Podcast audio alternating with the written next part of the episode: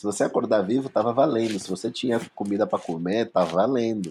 Então, é, eu costumo dizer até que a África é o paraíso. Vocês ficam gostam de procurar o paraíso longe? A África é o paraíso, cara. Não tem nenhum país, nenhum povo, nenhuma tribo africana, tipo, vai ter ganância, por exemplo, de conquista. Ah, eu vou conquistar outra tribo para ter mais território. Vou fazer. Cara, é, é, é, é celebração da vida o tempo todo.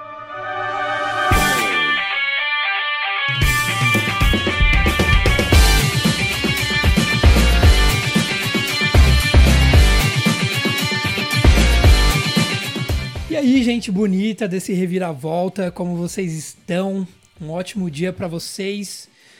Bom, hoje eu quero novamente apresentar o meu querido amigo e host deste podcast, Gabriel Olegário. Como você está, meu querido e amigo? E aí, pessoal? Tudo bom com vocês? Tudo bom. e também quero apresentar o Marcel, que é o nosso convidado de hoje. E aí, Marcel, como é que você está? Oi, é tudo jóia. E vocês, como é que estão? Tranquilão. Tudo bem. É isso aí. Bom, e deixando aquele, aquela ressalva de sempre, né, em todos os episódios. Quem ainda não segue a gente no Instagram ou no Twitter, é, as nossas redes sociais é o RVVT Podcast. E quem quiser também conhecer um pouco mais aí das redes sociais do Marcel, o Instagram dele é o arroba Marcel Carvalhosa. Carvalho é isso mesmo, né, Marcel? Carvalho S.A. Desculpa, Marcel. Mas Carvalho funciona, Carvalhosa também funciona. Carvalhosa é É isso aí, Mar Marcel Carvalho S.A. Então é isso. Quem quiser conhecer um pouquinho mais dele, que eu recomendo, segue ele lá no Instagram e conhece o conteúdo dele que é excelente, de verdade. E é isso aí. Vamos entrar na pauta é, e conhecer um pouco mais aí do, do Marcel. Bom, Marcel, é, conta um pouco pra gente aí, começando bem do começo mesmo, como que, como que foi a sua infância? Como foi a sua base aí de conhecimento do Marcel lá na infância? Cara, bem no começo vou me denunciar, eu sou velho, tá? Mas,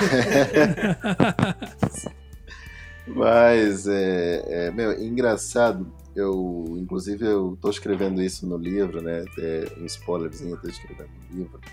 Olha. E, eu, o, e no livro eu escrevo começo bem no começo. Só que a, visão que eu tenho hoje de como foi no começo, eu não tinha no começo, porque as coisas foram acontecendo meio que é, instintivamente. Tá? Então, é, eu nasci numa, numa família pobre, muito pobre. Né? Eu passei por quase todas as etapas da pobreza, desde miséria, é, aquelas, aquelas, sabe aquelas pessoas que moram com menos de um dólar por, por dia? Eu estava nessas pessoas que vivem menos de um dólar por dia. Eu era muito pequeno, então minha, minha meu pai, ele ele estava é, Angola vivia uma uma situação de guerra civil. Meu pai estava na guerra, ele é militar, e a minha mãe é, tava, tinha que nos criar sozinha. E ali nisso a gente, meu, sem apoio, enfim, as famílias separadas, uma em um canto um estado, outro estado por causa da guerra. Era tipo, era isso, lá no, quando eu nasci. Então as coisas. E eu morava num bairro de militares, dos generais, do exército etc. Né? E esses caras eram ricos, tinham grana, que eles controlavam o movimento e a gente não. Então a gente, eu saí desse, desse bairro, fui morar com a minha mãe num bairro extremamente pobre, sem saneamento básico, enfim. E aí a gente, eu comecei, a, eu me criei ali naquele ambiente há alguns, há alguns anos. Depois eu saio desse bairro, vou para um, eu volto para esse bairro aí do, do, do, dos militares, que já tinha um pouquinho mais de grana, que seria aqui equivalente a um bairro dos antigos coronéis, né? Os donos de fazenda. E lá é, é a situação que me encontra é a seguinte: pessoas com poder aquisitivo maior, eu sem poder aquisitivo, dividindo o mesmo espaço. Então você tem dois caminhos específicos, ou você se vira ou você vira alguém. Então é, é, é, aprendi a, a pensar em ganhar dinheiro, a pensar em conquistar coisas, a pensar em ter coisas muito cedo por causa disso, porque eu morava num bairro que tinha condições e eu não tinha, então eu seria marginal ou eu tinha que aprender a ganhar dinheiro de forma honesta. E a melhor maneira, a maneira mais eficaz de ganhar dinheiro de forma honesta é vendendo alguma coisa. É procurar alguém Sim. que tem alguma coisa para comprar e você vender. Essa, essa, essa é a necessidade. Né? Eu fazia isso. Então, é, tinha coisas que, vamos falar no, num português um pouco mais, mais baratinho, um pouco mais acessível esse português, que o, o- a galera que era considerada playboy tinha, queria ter acesso a coisa que a, que a gente tinha acesso. E a gente queria ter acesso a coisa que eles tinham acesso, né? Então, o que, que a gente fazia? Facilitava o acesso para ele às coisas que a gente tinha. A gente vendia as coisas legais que a gente fazia, é, saiu alguma coisa nova, enfim, tem alguma coisa no, nova. Ele tinha, por exemplo, a bicicleta padrãozinha lá que o pai comprou, etc. Não tinha a bicicleta pipada com negocinho para fazer cross, para fazer essa coisa, a gente vendia para ele fazer. A bicicleta era. Essas coisas a gente já começava a desenvolver esse tipo de habilidades para comercializar. Arrumar bicicleta, arrumar patinete. A gente não tinha. Aí quando que a gente fazia? Você vai arrumar bicicleta, o cara traz um garfo, você troca o garfo do cara, você fica com o garfo. E aí você, tipo, você monta a sua bicicleta arrumando a bicicleta dos caras. Então, tipo, o desenvolvimento, é, no caso meu, de algumas pessoas próximas, ele foi, ele foi acontecendo nesse formato, né? E eu fui meio que inconscientemente ganhando escala nisso, saindo disso. Então eu comecei nisso, morava aí com meu avô nesse bairro depois, é, e eu fui ganhando escala de, de vendas, comecei a vender. Depois eu fui, e com, com 15 anos, eu abri um- um, uma loja de silk screen. Com 16 anos eu abri uma, um, um carrinho de cachorro quente, tipo uma Kombi de cachorro quente e hambúrguer, porque no bairro não tinha. E eu juntei com um amigo, vendia. Eu estudava e à noite ia e, e trabalhava lá. E eu estudava de manhã, à tarde trabalhava no silk screen e à noite trabalhava na- no, no cachorro quente. Muito bom. trampo, então, né? Empreendedor. eu não sabia o que estava fazendo. Eu só queria, na verdade, eu só queria ter grana, velho. Eu queria ir no mesmo lugar que os caras lá, os Playboy, estavam indo, porque eu convivia com eles, eram meus amigos. Então, eu precisava ter a grana que eles tinham. E não tinha pai para dar. O meu pai me provia tudo, o essencial para viver: roupa, comida, escola. Mas o, o luxo, o a mais, não tinha. Então, quem tem o a mais, corre atrás. Eu cresci nisso, inconsciente, né? Eu achava que eu tinha o sonho de ser engenheiro, porque na cabeça de, de, de países pobres, medicina, engenharia e direito é o, a salvação do mundo. Então você precisava fazer um desses três cursos que ia ter sucesso. E eu cresci no mundo técnico, fiz médio técnico, estudei médio técnico, fiz eletrônica industrial no ensino médio, comecei a fazer engenharia, vim para cá para fazer engenharia, fiz sistemas de informação. Tem que um belo dia eu me convidaram para ir falar sobre educação em África na, na Uninove. Vocês podem fazer propaganda aqui, mas já, já Não, vai Sem problema. na, na UV de Gil, lá na, na faculdade, meu, e foi muito legal. E aí eu fui lá, falei para um auditório cheiozão e tal, e porra, foi, foi muito, foi, foi, foi bom falar para pessoas. E a partir daquele dia, os números de engenharia começaram a encher o saco para mim. Então eu falei, porra, não tá dando, né? Terceiro ano, já tava no terceiro ano, já tinha passado a fase muito chata, mas falei, vou, vou cancelar, essa porra não tá funcionando. E cancelei, tipo, terceiro ano, no geral, queria me crucificar, me matar, tipo, porra, terceiro ano de engenharia, você vai trocar engenharia? Fazer o quê? Vou fazer administração. Você é louco, administração! fazer administração, cara. E aí fui, troquei para administração, comecei a fazer administração, tava gostando da administração. E nesse meio tempo, é, marquei um gol de placa, fiz uma filha. E aí fiz um golaço e aí, meu, tive que arcar com as consequências. E aí, meu, não deu para continuar de administração e tive que trocar de faculdade. Meu, como eu já tava no, no segundo ano também, no, no- no- indo pro segundo ano de administração, eu falei, cara, preciso terminar alguma faculdade. Porra, negão sem faculdade no Brasil é tipo suicídio. Deixa. é, deixa fazer, deixa terminar alguma faculdade, ter um diploma. E eu fui, vi uma, um tecnólogo que tinha mais a ver comigo, que era marketing, eu fui e fiz marketing. Me formei em marketing, me emendei com uma pós-graduação, porque eu sempre tive. é, sempre meu, as coisas, muitas coisas da minha vida aconteceram muito de maneira intuitiva, né? Foi muito intuitiva, não, não, tinha um plano exato de carreira, mas eu sabia que tinha que fazer uma faculdade, sabia que tinha que ter uma pós-graduação, se eu quisesse aumentar o meu grau de competitividade no mercado com todas as dificuldades que já existem. Então, eu sempre pensei em diminuir a barreira de entrada. Preciso diminuir a barreira de entrada. Pelo menos lá dentro é outra coisa, precisa entrar. E eu fiz uma pós-graduação. Nesse meio termo eu já estava fazendo uma segunda faculdade também. Eu falei, vou, o neném tem dois, nove meses para nascer, eu vou me matar nesses nove meses, eu vou fazer tudo que tem que fazer para quando nascer ter tempo, né? E aí fiz, eh, terminei faculdade de marketing de gastronomia, fiz duas pós-graduações também emendadas, uma de manhã, outra à noite, e, e, e foi isso. Gastronomia? O que, que te levou a fazer gastronomia? Me explica. Oh. Olha só. Diferente, diferente. Ó, oh, já, já deu até um, um spoiler da, do final do, do, do, do, do, é do episódio. Eu adoro cozinhar, cara. Adoro cozinhar. Muito bom. E, meu, eu sempre gostei de cozinhar desde muito pequeno, sempre cozinhei. Uhum. E aí, é, gastronomia é um sonho. Né? E, e, quando eu estava fazendo a faculdade de administração, sem ter feito o Gold Plaque, eu tinha tempo, né? Eu tinha tempo, não trabalhava, não estava trabalhando, então tava recebia a bolsa papai, meus pais ainda pagavam minha faculdade aqui, falava, vou estudar.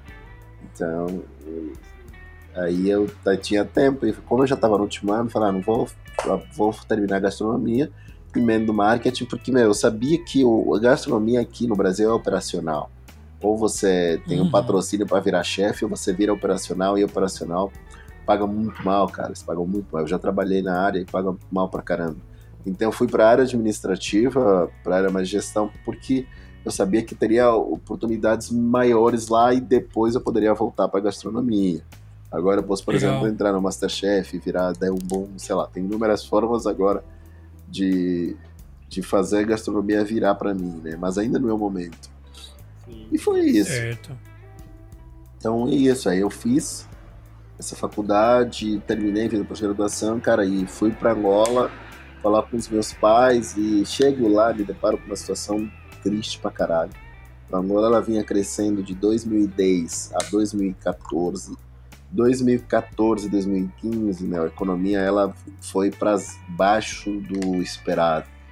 Angola, Venezuela, uhum. países da OPEP, países que dependiam muito do petróleo, quando o petróleo começou a baixar o barril, o custo do barril, uhum. vocês são novinhos, não sei se vocês manjam, disso. Ah, eu não sou novinho não, hein?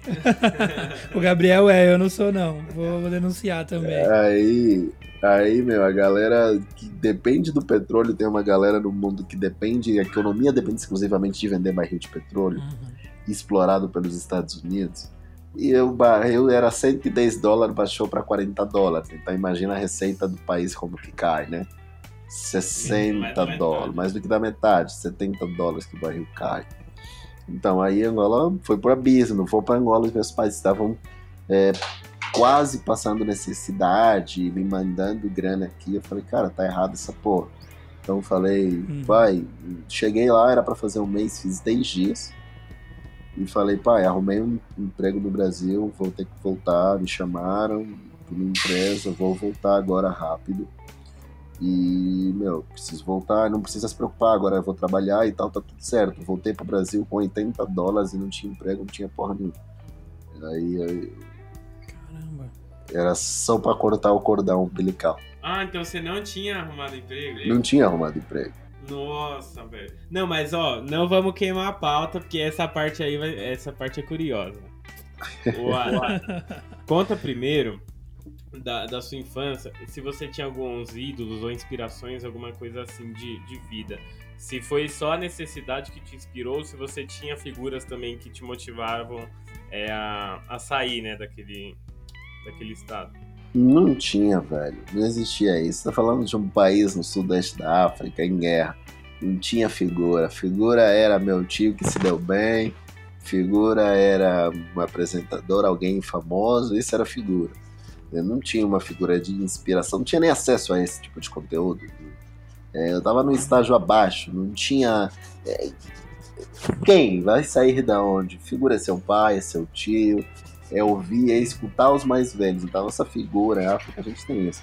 Figura é você escutar os mais velhos, é te falar, meu, faz isso, tem que fazer. Então, a inspiração era, velho, tem que estudar. Tanto é que quando eu começava a vender as paradas, etc., primeira vez tomei uma surra, depois era bronca todo dia, por quê? Porque para o momento, para o país em guerra, etc., a melhor forma de você se dar bem é você estudando muito pra caralho, ser foda, e aí te convidarem para ser diplomata, para fazer uma fita dessa, assumir ministério. Isso era sucesso, entendeu? Uhum. Não tinha outros, outros viés de sucesso. O sucesso era você estudar, ter faculdade, se formar e, e por aí vai. Então, como a gente não tinha é, esse, essa, essa, é, é, esse acesso a isso, então a gente estava uma etapa a mais, era viver um dia de cada vez. Se você acordar vivo, estava valendo. Se você tinha comida para comer, estava valendo. Então, é, é, costumo dizer até que África é o paraíso. Vocês ficam gostando de procurar o paraíso longe? África é o paraíso, cara. não tem nenhum país, nenhum povo, nenhuma tribo africana, tipo, vai ter ganância, por exemplo, de conquista. Ah, eu vou conquistar outra tribo para ter mais território. Vou fazer. Cara, é, é, é, é celebração da vida o tempo todo.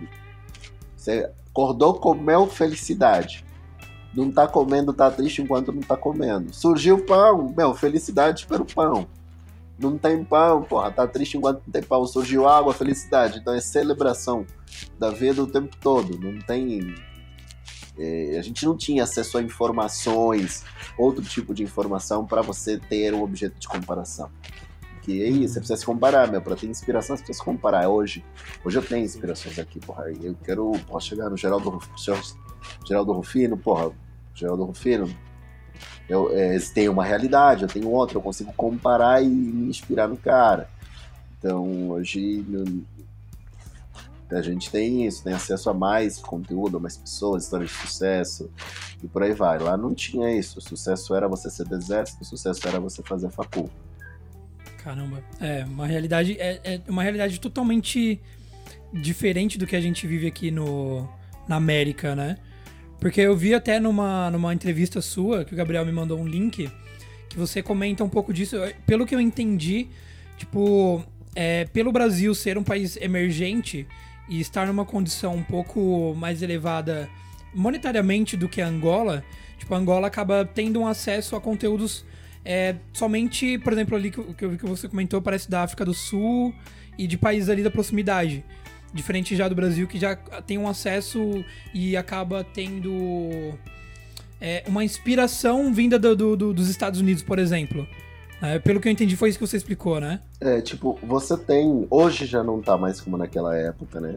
Mas uhum. você tem acesso a, a muita informação dos Estados Unidos pelas músicas.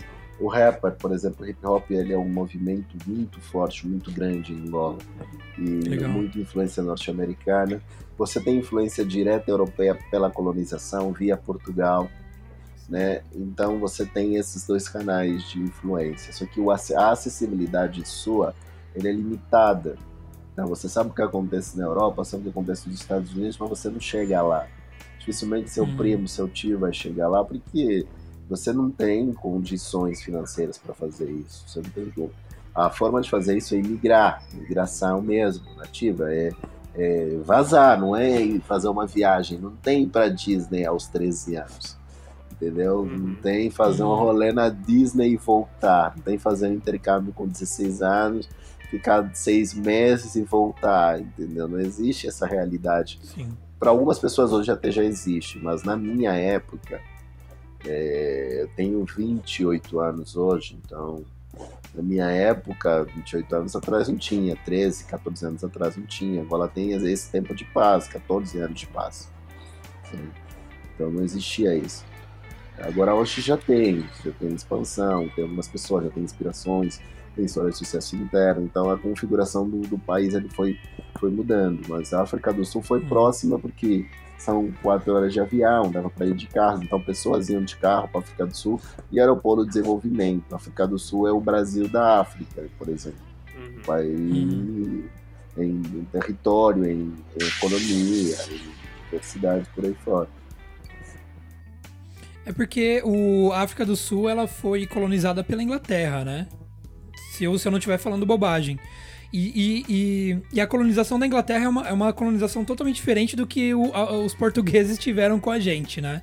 Tanto o Brasil quanto outros países que, que foram colonizados pela, por Portugal, porque Portugal queria, tipo, só Explorar extrair. recurso ao máximo. É, tipo, vamos pegar recurso e vazar. E Inglaterra já não, né? Inglaterra queria fazer, tipo, um polo ali de expansão do território. E, e é o meio que a gente vê nisso, né? Tipo, a África do Sul já tem uma um viés mais.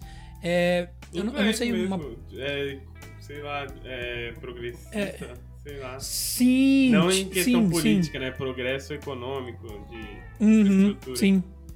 É, o que a gente vê até nos Estados Unidos, né? Tipo, porque foi uma colonização inglesa e, tipo, olha os caras, tipo, os caras são uma potência, né?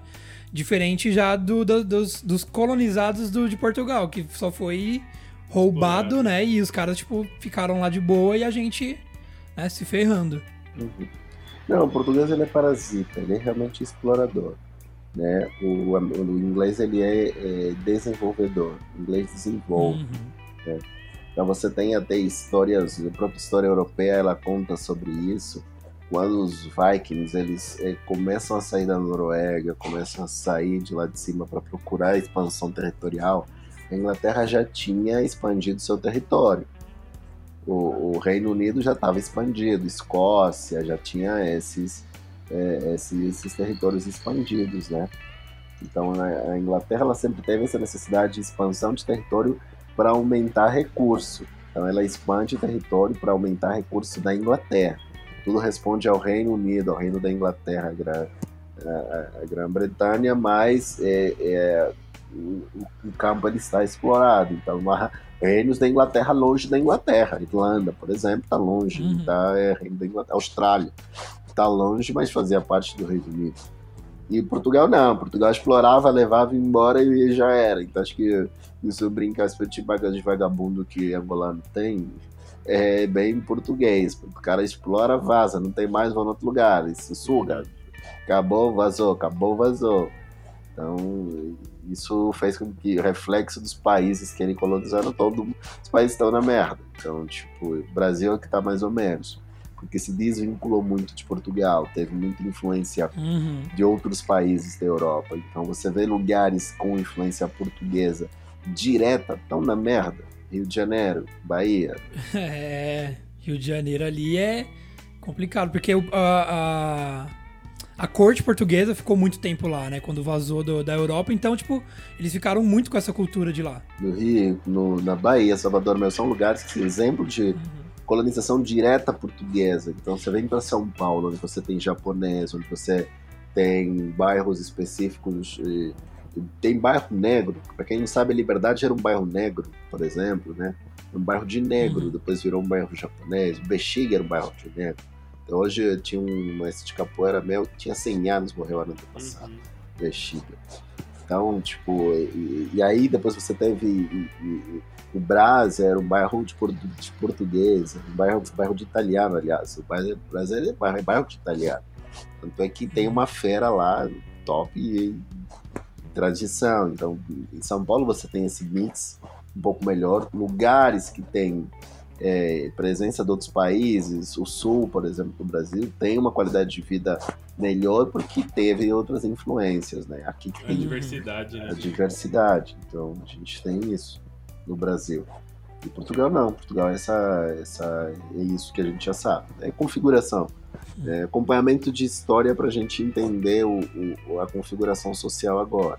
Sim, sim. E Marcel, o que que, o que, que te fez é, pensar em vir para o Brasil? Ou por não escolher outros países? O que, que você. É, o que, que realmente bateu de, de, de, de motivação para você escolher o Brasil para poder vir para cá e fazer a sua, sua vida? Brasil me escolheu. Eu estava tirando meu passaporte com 16 anos para ir para a África do Sul comprar tênis que estavam é, em, em, alta em Angola. Angola não fabrica porra nenhuma. Então, eu tava tirando. Falei, cara, vou fazer 18 anos, vou ter que ir com. Já vou ter minha independência, não vou depender mais de pai para viajar, eu já vou estar tá com tudo na mão. Vou mandar bala. Aí eu vou, eu lá vou tirar meu passaporte. Saindo de lá, eu deparo com um cartaz, né? Tipo, faça faculdade no Brasil, bolsa de estudo, etc e tal. Caramba! É, aí eu falei, pô, deixa eu entrar aqui. Entrei no dia do vestibular. Fiz inscrição, fiz o vestibular, passei no vestibular.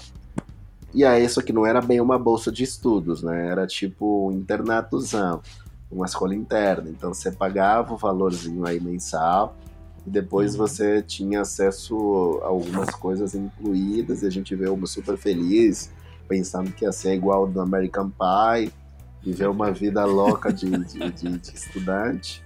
E aí a gente chega aqui e se depara com uma situação que a gente tem que comer arroz com carne de massa, macarrão com carne moída, arroz com carne moída, tomar óleo o tempo todo. Comer pão com margarina o tempo todo e o cara colocando grana no bolso. E aí, tipo, e, e, e- e Angola, é, eu como minha família não tinha condições, meu pai mandava exatamente o que dava certeiro para a faculdade e para a vida.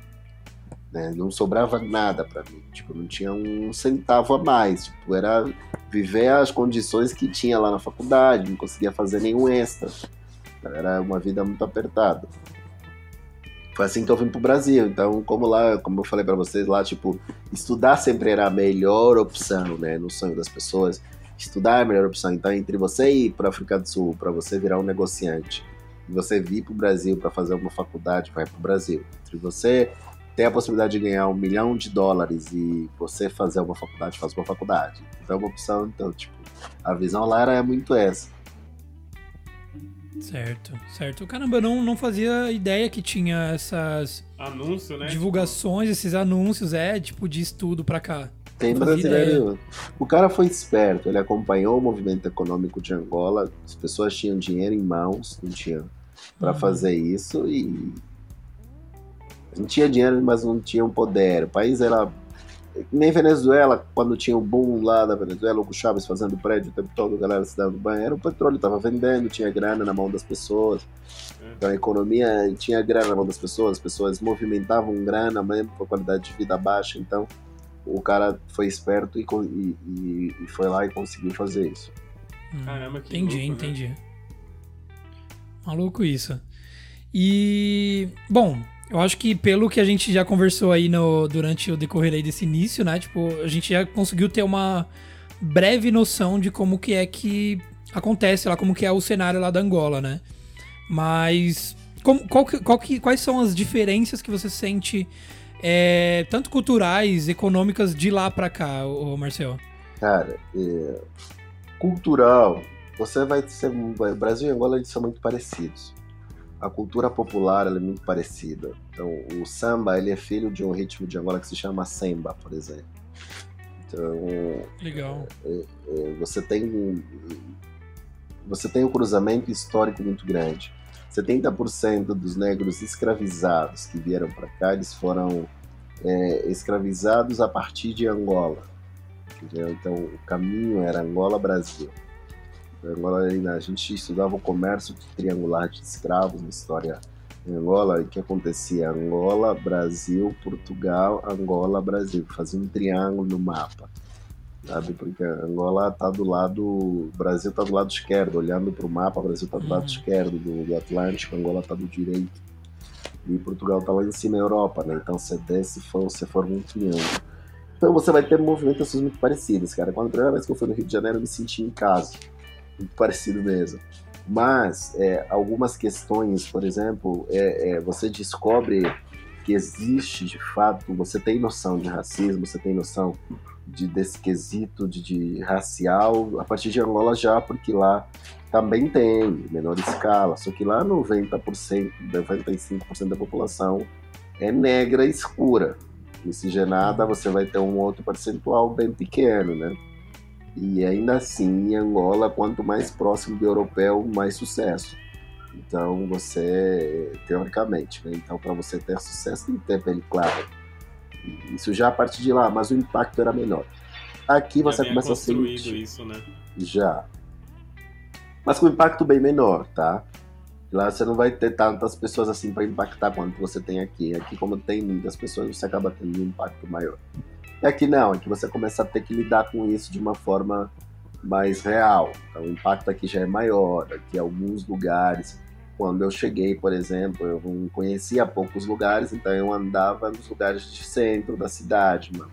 Maria Paula, a primeira vez que eu vi alguém fugindo de mim foi na Maria Paula, depois eu fui na Paulista, fui seguido, então você começa a ter noções de que está acontecendo alguma coisa de diferente aqui. Lá ninguém te segue porque você é negão, aqui te seguem porque você é negão.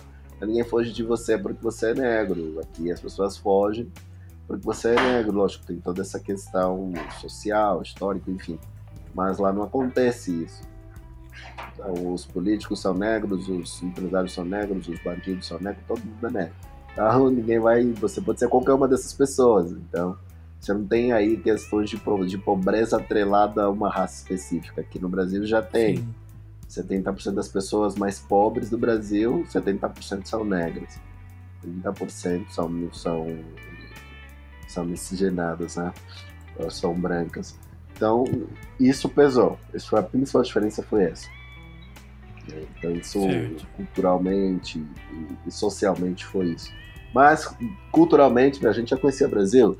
A gente, a gente chorava com sertanejo, dançava com samba, é, já conhecia o Brasil, novela da Globo o tempo todo, via mais novela da Globo do que coisas de lá. Olha só. Então, isso, chega aqui, você tá em casa. No dia você bate no, no, no, no aeroporto, em Guarulhos, na, na, na segunda, na terça-feira, você já começa a puxar sotaque brasileiro porque você já conhece. Muito legal, muito legal, porque realmente tem essa proximidade, né? É, porque a gente tem muita cultura é, que foi adaptada para cá para o Brasil, oriunda do, dos países africanos, né? E isso acaba realmente tendo essa, essa proximidade aí. Bacana, bacana.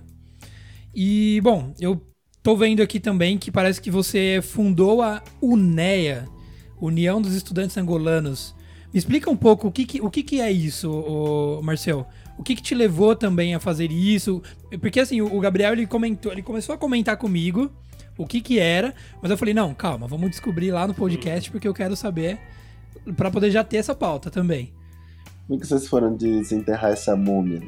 Ah, Fê, aqui é. Sai pesquisando, Fê. A gente achou. Tem até um vídeo seu lá no YouTube também sobre, né? Cara, isso é uma múmia. É, eu sou um dos cofundadores e, na verdade, sou idealizador e cofundador. Eu idealizei, chamei alguns amigos e a gente fundou, né? Quando a gente. Quando a história que eu contei, eu saí do, do, de Angola lá com o cara que foi lá recrutar.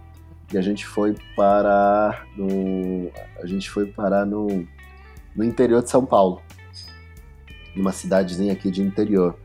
Né? E nessa cidade de interior, não tinha nada. Assim, no interior, Lençóis Paulistas, uma cidade usineira lá perto de Bauru, não tinha nada. Então, tinha que sobreviver de algum jeito. E eu vamos para São Paulo. Viemos para São Paulo. Chegando em São Paulo, é, meu, a, as coisas elas aconteciam em um ritmo é, diferente, porque os angolanos que já moravam aqui há algum tempo, eles se aproveitavam dos novatos para é, ganhar dinheiro em cima, entendeu? Que nem, tipo, você vai para os Estados Unidos, encontra lá um grupo de brasileiros, brasileiros, em vez de passar a fita real para vocês, hum, se aproveitam da situação. Então era mais era isso que a gente vivia aqui.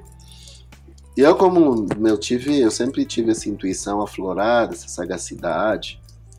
E eu, diferente de poucas pessoas, eu tive acesso à informática muito cedo, então já sabia pesquisar, sabia usar a internet, é, tinha noções claras de, de informática desde muito cedo.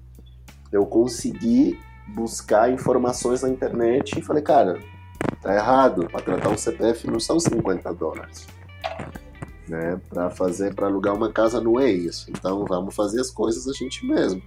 Então, como os imigrantes que moravam aqui, eles não eram estudantes, vieram aqui em outra situação, né? Falei, vamos criar uma associação de estudantes para a gente conseguir se ajudar e não ser mais enganado pelos imigrantes. Caramba, certo. velho, né? É, é, muito, muito louco pensar, né, que o, o, o, pessoal aqui tem uma, tem uma cultura. Eles chegam aqui com a, com a cultura do jeitinho já, tá ligado? Então, sim, sim. É, de vez de ter aquela, sei lá, fraternidade de, de um ajudar o outro, né? Construir a vida, sempre tem aquela essência de, de levar vantagem sobre quem não conhece né, o que tá fazendo. Pois é, pois é. Porque ao invés de, tipo, a pessoa já sabe qual que.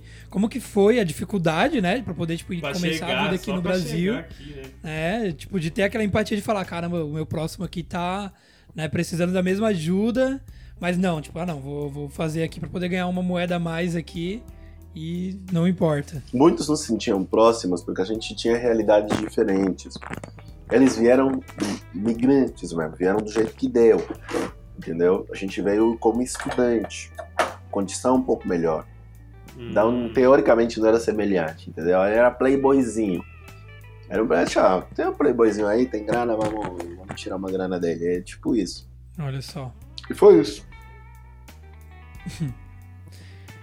E, bom, pelo, pelo que a gente também já teve aí de, de spoiler, né, no começo do episódio, é, você já contou pra gente um pouco de como que foi a escolha de sua carreira, né? Que aí você teve ali, por exemplo, o, o início na, na engenharia, depois partiu pra, pra DM, marketing, gastronomia, que a gente não esperava que teria essa história aí. Mas o, o que que chegou. Bom, com relação à gastronomia, você comentou que já era uma inspiração que você sempre gostou de, de cozinhar e tudo mais. Mas o que que, o que que te levou a escolher, por exemplo, o marketing? Foi por já esse, esse viés de venda que você já, já tinha essa veia aí de, de, de vendedor e eu tudo nem mais? sabia o que que... que... tinha venda de vendedor. eu escolhi marketing porque ia terminar mais rápido, eu que era mais próximo do que tinha a ver Uhum. comigo. Era marketing, gestão financeira ou processos. Qual que que fala mais? Marketing, tá bom, vamos nesse daí. É, foi... É porque, porque o marketing, por, por ser tecnólogo, tem dois anos, eu acho que só, né? De. de, de, de- Nossa, eu ia falar de gestação, olha a minha mente. Dois Nossa. anos de gestação. ô- Dois anos de, de graduação, né? Gestação É, é, só realmente nove meses, tá? É que a mente vai vagando por algumas outras, Dois outras situações, assim, que. Vocês estão grávidos? Eu não. Não, tranquilo. não, não. Nem tem como. Mas é isso, é isso. Legal e. e- Bom, como que. eu- é, o Gabriel ele chegou a me contar um pouco da sua história, né? Bem, bem, bem raso, bem por é, que eu cima. também não sei muito, né? Aí eu falei, ah, eu sou o que eu vi na internet, que ele me contou nas horas de almoço e tal. E, bom, pelo que ele me contou, parece que você chegou a ter uma, uma, uma, uma situação de venda de chinelos, é isso? Isso foi aqui no Brasil? O É, que, que aconteceu? lembra que a gente tava falando lá que eu falei pro meu pai que tinha arrumado emprego? Sim, sim. Não tinha. Não tinha arrumado. Eu vim pro Brasil, eu tinha 80 dólares. 80 dólares na altura, a Uber não tava do jeito que tá hoje, né? Uhum. Não sei se já tinha, em 2014 já tinha, não sei. Acho que a Uber entrou em 2015, 2016. Acho que É, foi por aí.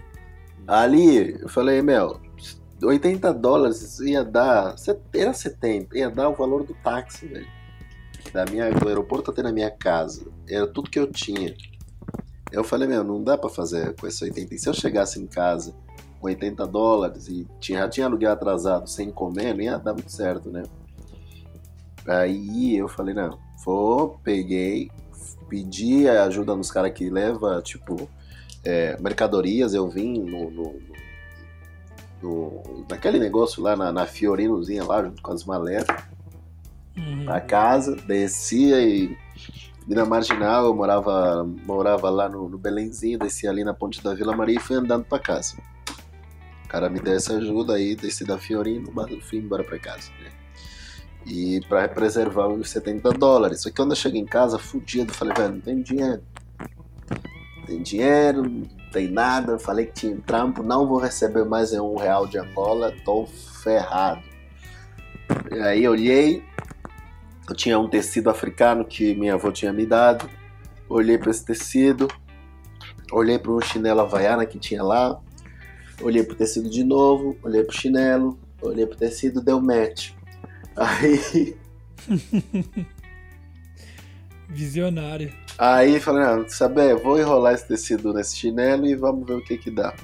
Aí eu tinha a alpargata da Havaiana, já aquela da Havaiana legal, Uhum. E aí eu fui e coloquei e fiz essa alpargata e, e falei, não, vou fazer igual. Copiei, cara, na lata. Copiei igualzinho, só que com tecido africano.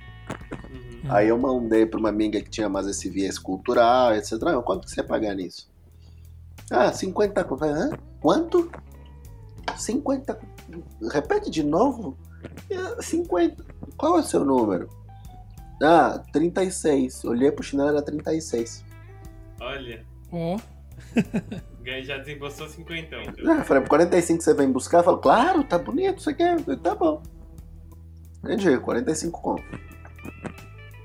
E aí, e assim foi, né? E eu falei, cara, 45 conto. Peguei os 45 conto, fui para as zonas que vende matéria-prima, pesquisei sobre matéria-prima e falei, cara, 45 conto, meu custo de produção era 15 conto, vou ganhar, dá pra vender 50, ganhar 35 pila por, por, por, por, chinelinho. Aí, beleza. Comecei a produzir, eu mesmo costurava. Levava, no começo levava uma hora para costurar um chinelo, depois 45 minutos, depois meia hora para costurar um chinelo. Uhum. Comecei a costurar o chinelo. Uma hora, comecei a costurar e costurava à noite. 10, 15 pares, colocava na, na, na- na sacolinha, ia no braço, vendia.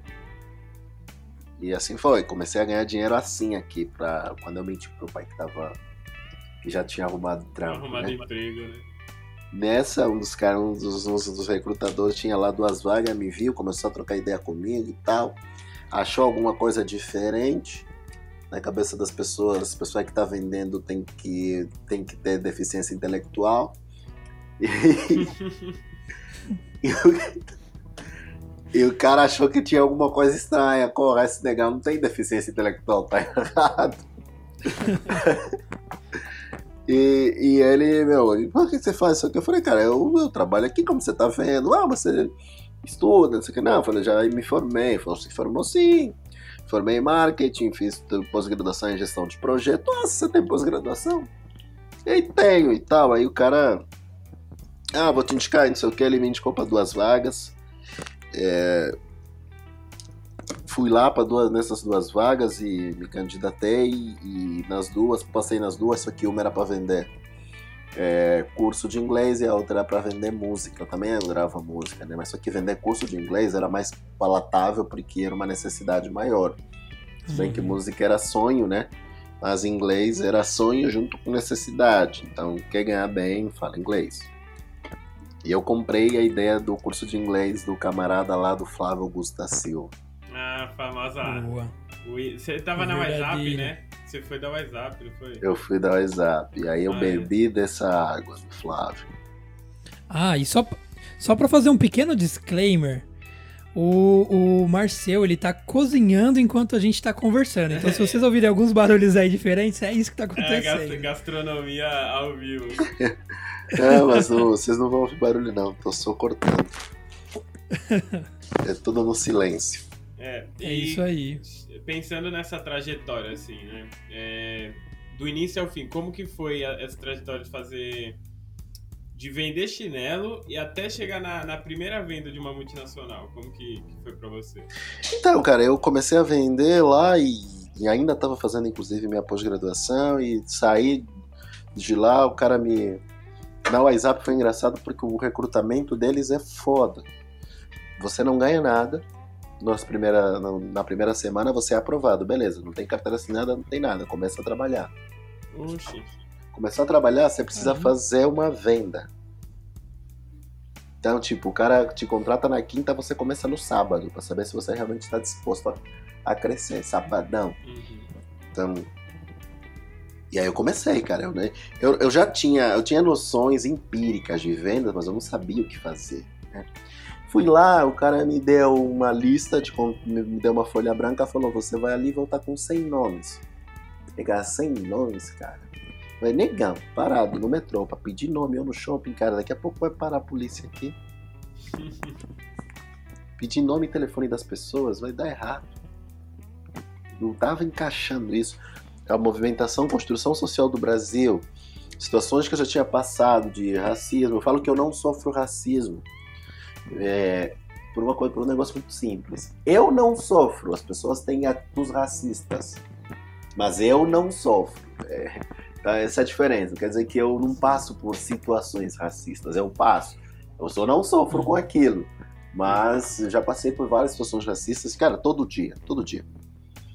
Moro num condomínio e todo dia as pessoas olham e têm dúvida: esse cara mora aqui mesmo? Então, tipo, você sai na rua e as pessoas, tipo, ah, nossa. E eu sou muito simples, então se vê alguém fazer uma entrega para mim, eu ajudo. Tá? Muito facilmente eu vou ser confundido com ajudante. Meu irmão já foi confundido com ajudante. E a gente tem, o cara tá fazendo uma entrega pra gente, não vou ficar lá vendo o cara subir com o guarda-roupa se matando sozinho, né? Então, tipo, Sim. a gente vai lá, ajuda, tem, tem, tem caras aqui fortes, jovens, é, abusar essa aí, isso aqui. Então, o cara, é, meu irmão foi confundido no, no segundo dia com o, o entregador. Falou, não, eu moro ali. Eu falei, não, o seu chefe já foi, foi daí. O seu... Não, mora aqui, cara. Eu, porra. Aí... E foi isso. E é um negócio muito velado também, né? Sim. Então, ninguém, dificilmente vou falando a sua cara dura, legal, não gosto de você. É... E aí, meu, a ideia de fazer isso estava distante, mas eu não tinha alternativa, não tinha plano B. Né? Então eu falei, ah, vou lá, vou fazer essa fita. E fui lá, usei um pouquinho de inteligência, falei, não, não vou pegar um a um 100 nomes, não vou parar 100 pessoas. Aí eu peguei cada pessoa que eu conseguisse conversar, trocar uma ideia aí, falar sobre o que eu estava fazendo e pedindo esses contatos para me indicar pessoas para eu vender o curso de inglês, é uma prospecção fria. Aí eu, eu falava e pedia 10 contatos. E pedia um. Aí, ao invés de falar com 100 pessoas, falei com 10 pessoas, levei 100 nomes, só que eu levei 150 nomes. O cara me pediu 100, levei 150. Caramba. E no primeiro dia eu já tinha deixado uma venda pré-engatilhada. Então, no, isso aqui não, não, virou, aí tava desesperado, consegui virar a venda na segunda semana. Tinha duas, tinha duas semanas para virar a venda. Tipo, fez a venda, tá efetivado. Na segunda semana, aos 39 do segundo tempo, consegui virar a venda. Olha. E fui efetivado. E aí, meu, foram seis meses, bati todas as metas. Virei, era trainee 1, virei trainee 2, trainee 3, trainee. Bati em seis meses, virei gerente comercial. Caramba. Avançado. Assim que eu conheci vendas, assim que eu entrei no universo. Boa. E o resto? Conta mais pra frente. Quero chegar naquela famosa. Na, na famosa. Ali, meu, saí, comecei a vender e tal, vendi pra caramba. O cara queria, o dono da, da franquia, não, uma franqueadora, queria que eu ficasse sócio, não sei o que. Depois apareceu um brasileiro que a linguagem era mais parecida, o cara já era macaco velho e eu tava começando, vendia, mas era molequinho que tava começando, não tinha experiência do cara e tal. O cara pegou o que seria meu lugar de gerente.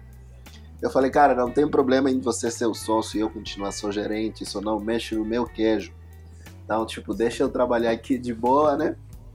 E você faz o seu ali, eu vou inclusive te ajudar, eu vou colocar aluno pra caralho, você vai crescer como sócio, eu vou ganhar o meu como gerente. Só que aí começou a dar treta, começou a dar confusão, enfim, e, e eu, não, eu não gosto de viver em ambiente de conflito, entendeu? Sim, sim. Eu tentei ir para uma outra para uma outra unidade, como eu era bom, aí tava saindo treta entre os franqueados, do tipo, ah, tá roubando meu gerente, etc, entendeu?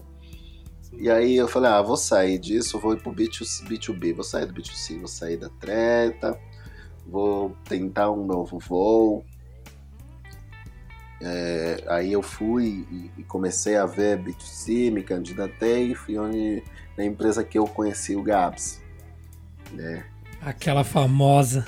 Aquela famosa. Aí não, lá. Essa não é a famosa, tem a mais famosa depois ainda. É, fui lá, fiz, fiz a entrevista, cara, a, a pessoa. Fiz a entrevista primeiro online com com a menina, depois eu fui fazer com a diretora, super gente boa. Eu, eu já comecei diferente, numa startup, fui de terno pra você ver, tipo, era, não era bem startup, mas era naipe startup, e eu lá de terno. Todo, toda, toda essa história que eu contei para vocês, eu contei para ela, falou, cara, esse cara tem que vir para cá. Eu tive a oportunidade de, de começar no B2C, e come, no B2B comecei no B2B né? E, e lá no, no, no, B2B eu comecei e tal, me desenvolvi, demorei um pouquinho para começar a bater a meta, só que quando eu comecei a bater, tipo, foi pá, pá, pá, pá. Foi 100, 150, 200%, mês 1, 2, 3, 4, tipo. E, e, e, e, e isso gerou incômodo que até, tipo, estavam insinuando né? O Gabriel ele era meu par lá, estava ensinando que eu dava grana para esses rapazes para eles agendarem mais reunião para mim. E por isso é que eu tava batendo meta, gerou uma. Isso foi ah, para diretoria. E ó, o pessoal não, tá, não vai ver, mas já deve imaginar. E aí tinha gente que ainda fala, ah, não posso falar nada, reclamar, né? Porque fazia assim, ó. Nossa! É, uhum. E aí, meu, tava errado. Só que quando foram desenterrar os cadáveres, fazer a autópsia, descobriram que eu não tava recebendo mais reuniões, eu tava recebendo menos. Menos, exato. Caramba. É, tinha uma pessoa que tinha simplesmente me excluído da lista. Nossa, que. Tipo, achando que só porque ia mandar para você fazer a, o, o, fechamento ali da venda não ia rolar. Exato. Então, tipo, já tinha até te, te, te, excluído. Exato. E aí, meu, e, e aí foi um clima, tipo. Tenso, tenso, tenso. E, eu, isso aqui eu. Eu não. Meus, eu, eu, pra cada tipo de conflito eu analiso. Tipo, meu vou brigar. Um cara tem dois metros, Anderson Silva. Eu não vou brigar com Anderson Silva, cara. Eu vou apanhar, não sou trouxa. Não vou brigar com o Dwayne Johnson. Não vou, cara. Ele pode me dar um tapa, eu não vou brigar com ele. Ou eu mato o cara, ou eu não brigo. Não vou lá sair na mão. Então, tipo, então eu vi, analisei a situação, cara, tava na hora de eu meter o pé dali, porque uhum não tava, já estava começando a ficar, no ambiente não estava ficando. Eu gosto, gosto muito do lugar ainda.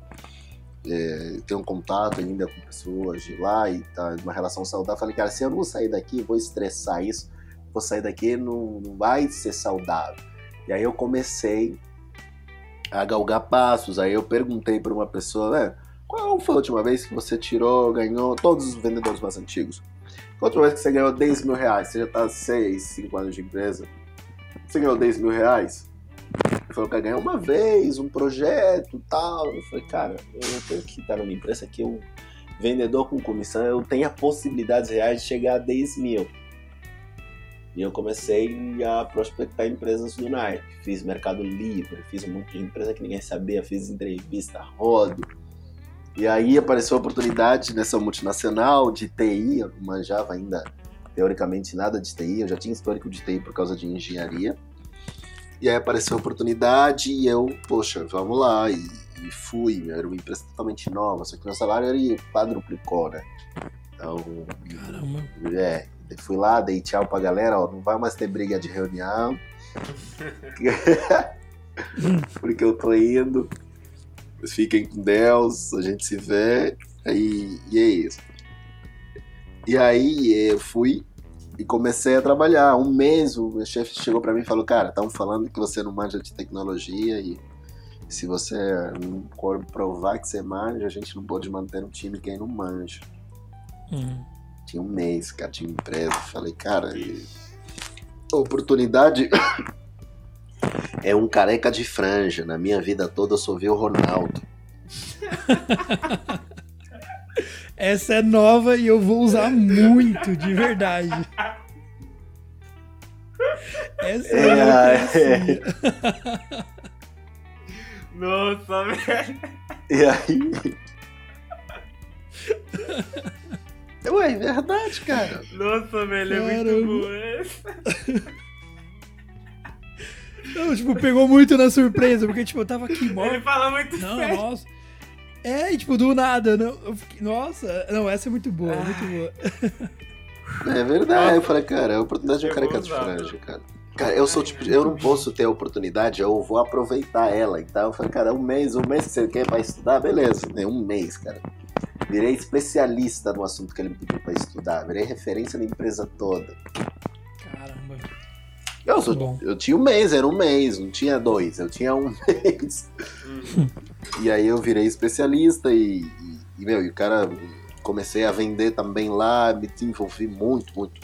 Comecei a vender e, e um, um ano eu consegui bater a meta. Eu vendi é, 4 milhões e meio de reais em um ano. Primeiro ano de empresa, primeiro ano no setor de TI. Caramba.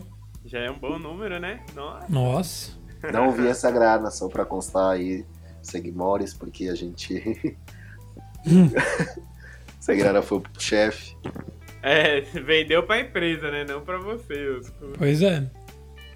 Nossa, se fosse pra mim, meu, na Santa estaria rata, sei lá. Caramba, e eu tô, eu tô curioso pra saber o nome dessa multinacional, porque eu tô, eu tô aqui vagando por várias aqui, não sei se pode falar. É a né? Sonda. Sonda. Sonda Sonda, IT. TI, Sonda IT. Ela é conhecida como Sonda Procure, que é uma é a maior Uhum. empresa de TI da América Latina. Ela é uma empresa chilena com, com, com- aqui no Brasil, com ela pega a América Latina do México até lá embaixo. Caramba. Uhum. E o Brasil é o maior polo deles. Aqui ele tinha 8 mil funcionários. Eu mandei o Caramba, link aí. é gente pra caramba. Muito bom. Vou acompanhar depois. E essa essa mudança de ambiente, ô Marcel, com relação a enfim, a, a sua entrada pro mundo corpor- corporativo, o que que foi de dificuldade pra você? O que que você sentiu de, de diferença? O que que você enfrentou aí pra essa mudança pro mundo corporativo? É, cara, é dif- a di- minha principal diferença é que o mundo. No B2C você tem vendas por impacto. Você vender por impacto é na hora. É, cara, vou te vender o tênis, é o seu gosto, o seu sonho, etc. E, vend- e comprar um tênis, ele só impacta você. Não impacta a sua mãe, não impacta a sua irmã, se você mora com esposa, não impacta a sua esposa, seu filho, você tem, seu filho, etc, né? Comprar um tênis só impacta você. E venda B2C, ela impacta B2B, impacta a empresa, Uhum. impacta tudo. Você vender uma venda um pouco mais enterprise, um carro, por exemplo, impacta a tua família. Você é casado, vai comprar um carro, o vendedor tem que vender para você e para sua esposa, que eh, se tem filho, com filho, porta-malas, viagem, tem que contar tudo isso. E no B2B não, é, é contar com o seu impulso. No B2C Uhum. baixo, né? Esse é o impulso. Cara, esse tênis, pô, não sei o que, é o último lançamento. É com seu, no seu impulso. Se, Sim. se você tem a paixão pelo tênis, os caras manjam, sei lá, a plataforma tal, é, é flexível, não entendo nada de tênis, eu só compro que fica bonito no pé. E aí, os- caras de tênis manjam, mas tem essa fita, tem um cara que fica, ai, se não pisar desse jeito, não pisa, meu, andei descalço, meu, tênis se tá bom, tá, tá pisando, tá, tá bonito, tá legal. E no B2B, não, esse foi esse impacto. Eu vim com essa força de vender no impacto, então querer vender duas, três coisas ao mesmo tempo no dia. E lá não, era slowdown, tinha que ir devagar, É. tinha que ir na manhã, tinha que demorar. E abriu a agenda da reunião, passa pra mim, mas você conversa com o cara, fala amanhã de novo, faz não sei o que, tal, tal, tal. Aí tive essa... Mas como eu já tinha é, esse espírito do B2C de velocidade, eu acabava ligando mais que os outros, acabava prospectando mais, que, que, porque eu já tinha essa velocidade, né? Uhum. Então eu tive esse impacto que no princípio era negativo porque eu não estava conseguindo adaptar o modelo de vendas, mas quando eu peguei virou positivo. Muito bom. Muito bom mesmo. Bom, e quanto- quantos anos mais ou menos você já tá nesse, nesse mercado, Marcel? De vendas e tudo mais? Cara, de vendas é, é, efetivamente 2014, 15, 16, 17, 18, 7 anos. Sete anos aí, basicamente. É, já é uma, uma boa experiência. O que que. Nesse, nesse tempo todo aí que você já tem essa, essa experiência aí né, nesse mercado, o que que você já tem meio que de previsão para os próximos anos aí? é, de melhorias, de mudanças para esse mercado de vendas? Meu, o mercado de vendas ele tá se tornando inside sales cada vez mais. Então, daqui a pouco não tem, vai ter mais visitar cliente, não vai ter necessidade Uhum. de visitar clientes, lógico. A gente ainda tem lideranças muito. é, não vamos falar velhas, né? Porque velho é. é- ainda tem lideranças muito. modelos Conservadoras. antigos, conservadoras. Enquanto as lideranças forem conservadoras, o movimento vai começar a se moldar quanto a isso. Mas à medida que o, o- o- essas lideranças elas vão se, se trocando né, de fases, quando essas fases vão trocando, você vai tendo aí essa, essa renovação de gerações das lideranças, você vai perder isso. Se o Gabriel Uhum. hoje vira diretor de vendas numa empresa, ele não vai querer mais receber visita. Ele vai fazer uma ligação, vai resolver o contrato no WhatsApp, é, não vai querer mais receber visita. Ah, o que, que é isso? O que você tem para me vender isso? Quais são as vantagens? Essa, beleza, compra aí. Eu vou te mandar o documento eletrônico, você assina, tá tudo certo. Exato. Uhum. Então, o movimento está crescendo para isso. Então, é, nos próximos anos, a tendência vai ser pelo menos 80% do mercado ele ser inside sales. 70%, 80% do mercado. 20%, 30% vai ser ocupado por aquilo que efetivamente exige uma visita, né? Saúde, agropecuária, sei lá, sentir o cheiro da terra com o cara, senão não vai tirar é, valor, enfim. E é isso. Então, a tendência é essa de mercado. Precisa se adaptar. E agora também o modelo de vendas, ele tá... Antigamente você tinha uma figura fazendo todo o processo. Por exemplo, hoje eu sou closer. Para quem não sabe, closer é negociador. Simplesmente negocio. Então tem Uhum. pessoa que prospecta, tem pessoa que é hunter, ele caça. Entendeu? Caçou, encontrou, tá aí a gazela, quem vai matar? Eu mato. Hum. Mas eu não sei onde tava a gazela. Eu vou lá, ó, tá lá, 50 km para o oeste, não sei o que, vai lá com espingarda e atira. Então, o movimento do mercado né? Exatamente. Então, o closer, que é o fechador ou negociador, ele vai lá e negocia, fecha. E o hunter, ele vai lá e, e descobre, né, caça as oportunidades. Então, hoje o movimento ele está se configurando para esse cenário. Você vai ter pessoas caçando, vai ter pessoas é, negociando, fechando a negociação. E as pessoas que não se reinventarem, que não acompanharem, vão ficar no caminho. É isso aí. É, eu, eu senti muito esse movimento é, de não ter tantos, tantas reuniões agendadas e, e não que não, não tenha fechado tantos negócios, mas é que não são tão necessárias mais para fechar os negócios, porque é, um pouco antes da pandemia até eu já estava sentindo esse movimento é, na empresa que eu trabalho. É, eu já não estava precisando tanto de agendar reuniões para que eu pudesse fechar os meus negócios. E quando iniciou a pandemia e agora, até pra esse momento agora, tipo, eu acho que eu agendei uma reunião pra que eu precisasse fechar um negócio. Tipo, e an- anteriormente, nossa, sei lá, eu fechava, eu tinha que, sei lá, agendar quatro, cinco reuniões, sei lá, no, no mês pra poder conseguir fechar um, dois negócios. E agora eu fecho muito mais negócios com menos esforço de reunião. E realmente é, é uma tendência que eu acho, eu acho que tá vindo pra ficar, porque esse contato por telefone ou seja por WhatsApp, enfim, omnichannel que não que não necessite da reunião, eu acho que é algo que que vai impactar mesmo É, pra pra ele esse já futuro. vai ter todas as informações também, então é, até o embalde marketing ajuda nisso, porque o cara já vai ter toda a Uhum. construção de conteúdo sobre o produto, e aí ele já vai ter um processo de qualificação, já vai entender como funciona, então o trabalho do, do closer é só negociar os pormenores, a questão de valores e cláusula, coisa assim, e fechar, Uhum. porque o cliente ele já foi é, educado, né? Pelo, o mercado já foi educado pela, pela estratégia da empresa. Então, Exato. é legal isso de, de unificar as áreas. A empresa já, o cliente já sabe o que a empresa tem, ele já- provavelmente já vem acompanhando a empresa há algum tempo. Então você Uhum. tem esse cenário. E, cara, eu, por exemplo, eu hoje sou o tipo de pessoa, eu aluguei minha casa sem visitar. Essa é a segunda casa que eu alugo sem visitar a casa. Uhum. Eu hoje acho que a única coisa realmente que, há, que precisa presencial é paquera, velho. Primeiro encontro, segundo, terceiro encontro. O resto não, cara. É sério. Você tem, ah, quero falar com você pessoalmente. Aí eu chego lá, essa parada que ele vai me falar, poderia ter me falado no telefone, cara. Poderia ter simplificado. É isso, Sim. cara. Ah, cara, preciso, preciso de uma grana. Tá bom, não precisa me falar pessoalmente se você precisa de uma grana. Sim. Sim. É, tem coisa que dá pra ser mais prático, né? É, tipo, as pessoas ainda têm, ah, preciso falar, tem que ser olho no olho. Tá, se você não descobrir no telefone que eu tô mentindo pra você, não vai descobrir na minha, no olho no olho também. Uhum. Então é, é- é utopia das pessoas, tá, cara? Hoje você consegue fazer 90% das coisas todas é, online, por telefone, por mensagem. Eu já falo, mas até preciso de tal coisa, tal coisa, tal coisa. É possível? Não, beleza, já adianta.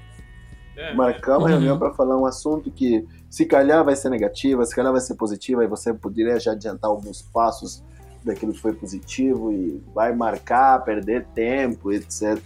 Tem um negócio com uma pessoa, a pessoa queria falar pessoalmente que o negócio não tá vendendo, cara. Fala que não tá vendendo e muda a estratégia, velho. Sim, sim. É, é tipo, até, até por exemplo, porque eu trabalho no ramo de, de RH, basicamente, né? E aí tem algumas empresas que agendam comigo é, entrevistas, né? De, de, pra contratação de estagiários e tudo mais. E como entrou na pandemia também, a gente teve que remarcar basicamente 90% das entrevistas pra remoto, né?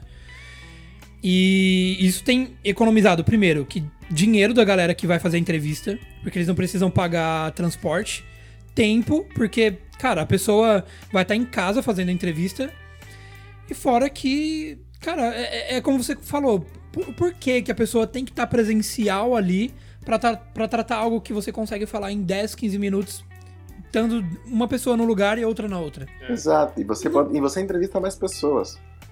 Com certeza, E a com qualidade certeza. de vida melhora também, tudo, tudo Uhum. tem uma, uma cadeia de acontecimentos, porque a pessoa estando em casa e conseguindo resolver as coisas de forma remota, ela possui mais tempo, mais descanso, mais tempo pra, de aprimoramento.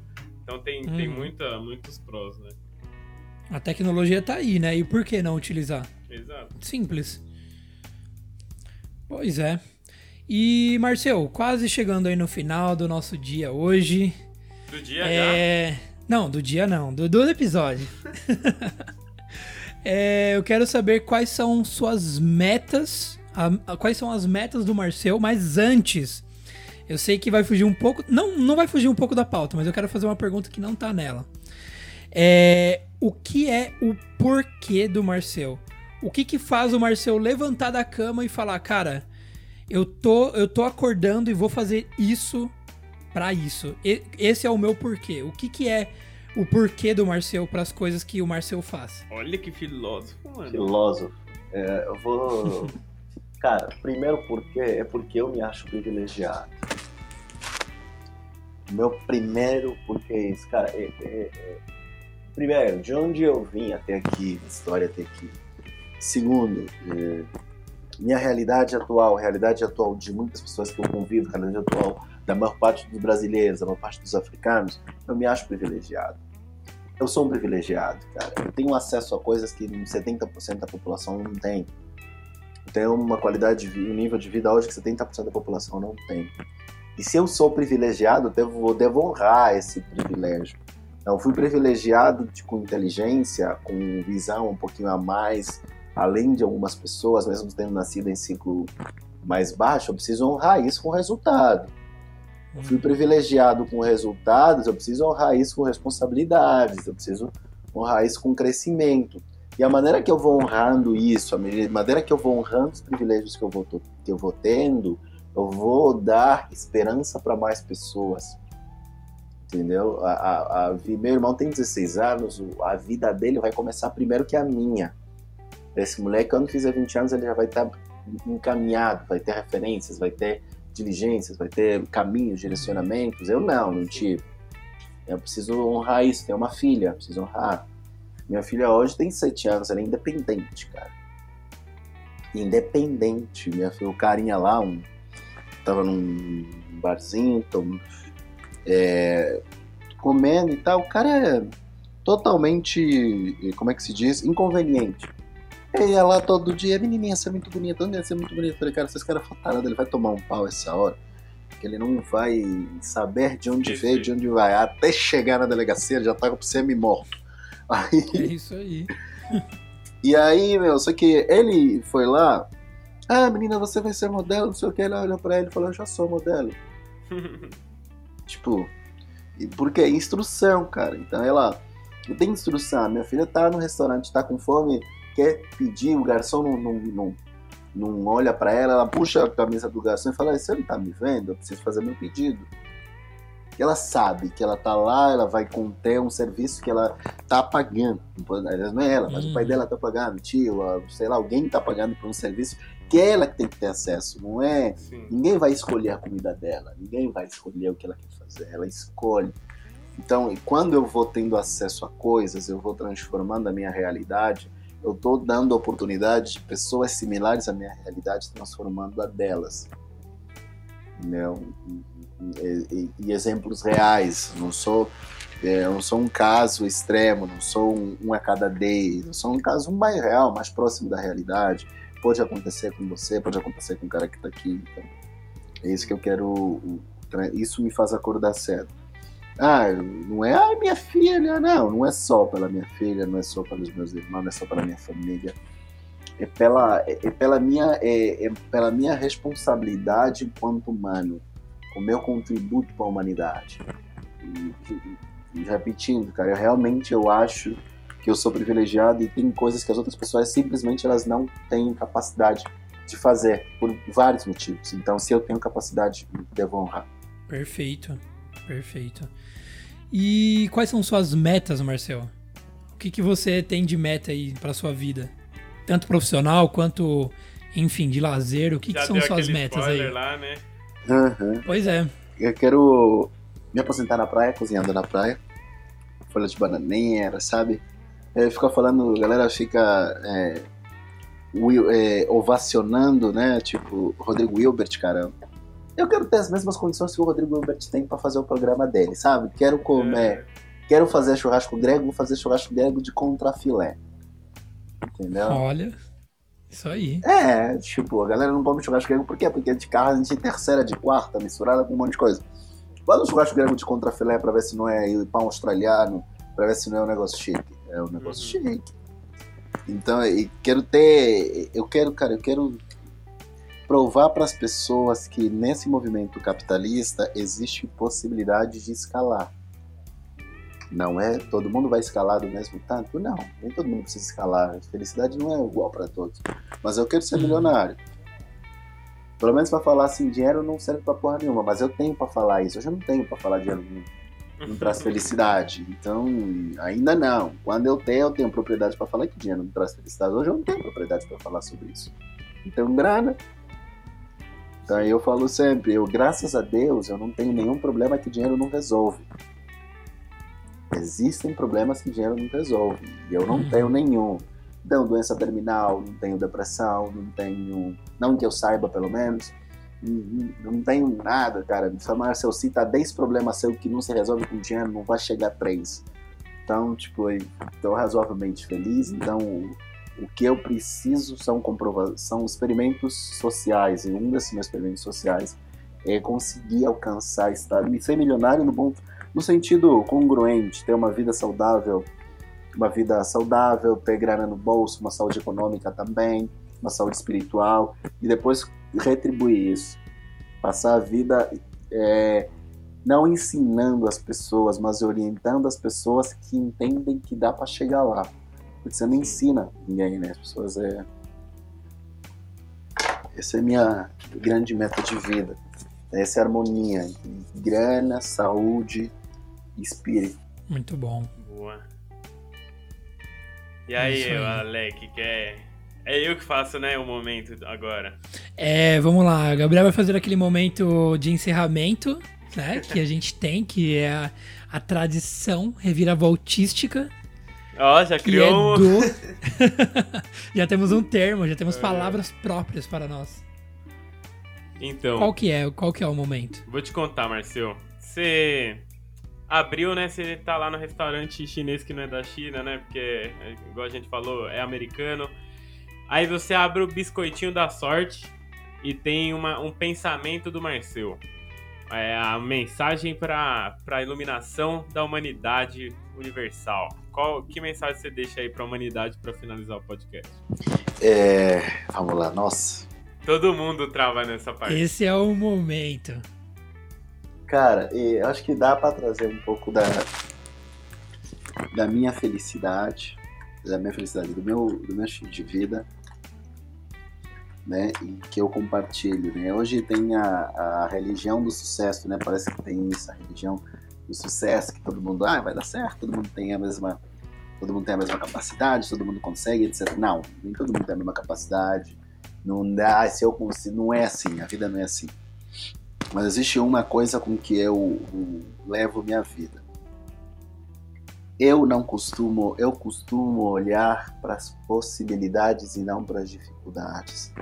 Então, em qualquer coisa que você tiver intenção de fazer, independente do que seja, independente das condições que você esteja, trabalhe com as possibilidades. Trabalhe com as possibilidades de fé. Então, meu caro amigo, tenha ciência das possibilidades e tenha fé naquilo que você for fazer. Porque se você tem ciência das possibilidades e tem fé, a fé ela vai te gerar crença. E a crença ela come, a, é, ajuda a vislumbrar caminhos, a vislumbrar é, é, as possibilidades. Então, meu, se eu quero comprar um carro, eu não olho na dificuldade, ah, é difícil, um carro é caro, um carro não sei o que, meu.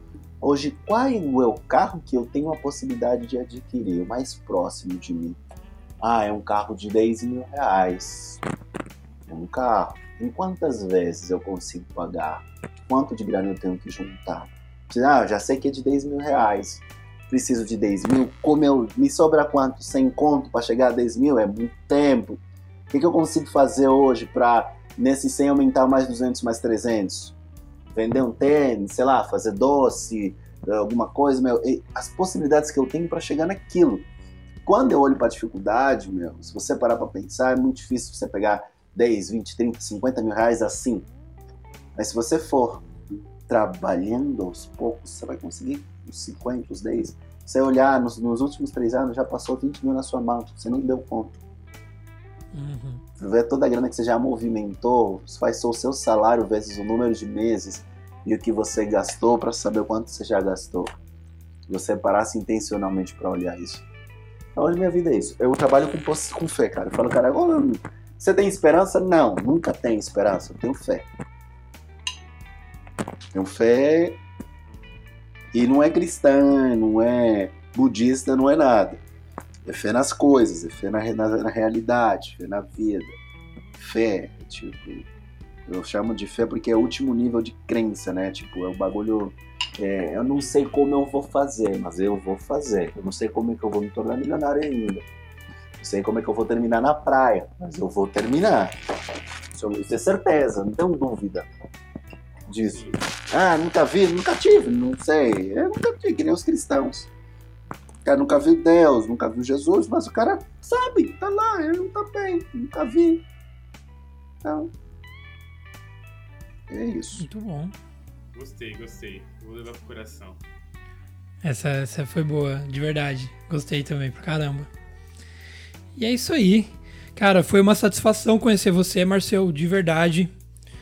Sua, sua história é bastante inspiradora, real. Gostei bastante de conversar contigo. E é isso, acho que chegamos no final do nosso episódio. É, estamos em uma hora e vinte de gravação, fora uma, uma hora, hora conversando sem gravar. Não, sim, sim. Tentando fazer a fita lá, as fitas lá que vocês não. Já, não. Fazer funcionar. Oxe, a gente te mandou tudo por e-mail lindamente lá. É, não falou que era Oh, acho que tem que avisar no invite mesmo que, que é no Chrome. É verdade, é verdade. Porque aí pega essas pessoas aí que tem Mac, né? É, fazer aí o complica. Né? É que eu não tenho, pois né? É. Eu sabia, pô. O computador do Gabriel é. é. mais caro que o meu Mac. Eu já passei a fita pra ele como que comprou um Mac pra, pra... Ah, é verdade. Olha só, eu quero aprender essa fita aí então também. Porra. é simples. Mas é isso. É isso, pessoal. Muito obrigado aí por ter ouvido a gente hoje. Espero que esse conteúdo seja de extremamente relevância. Gabriel, tem, tem algum, algum disclaimer aí para deixar pra gente ou não? Então, uma coisa assim, gente. Se você, no conforto da sua casa, está achando a vida difícil, escuta esse episódio. Beijos. Eita, é isto. E é isso, pessoal. Um abraço. Até Beijos. a próxima.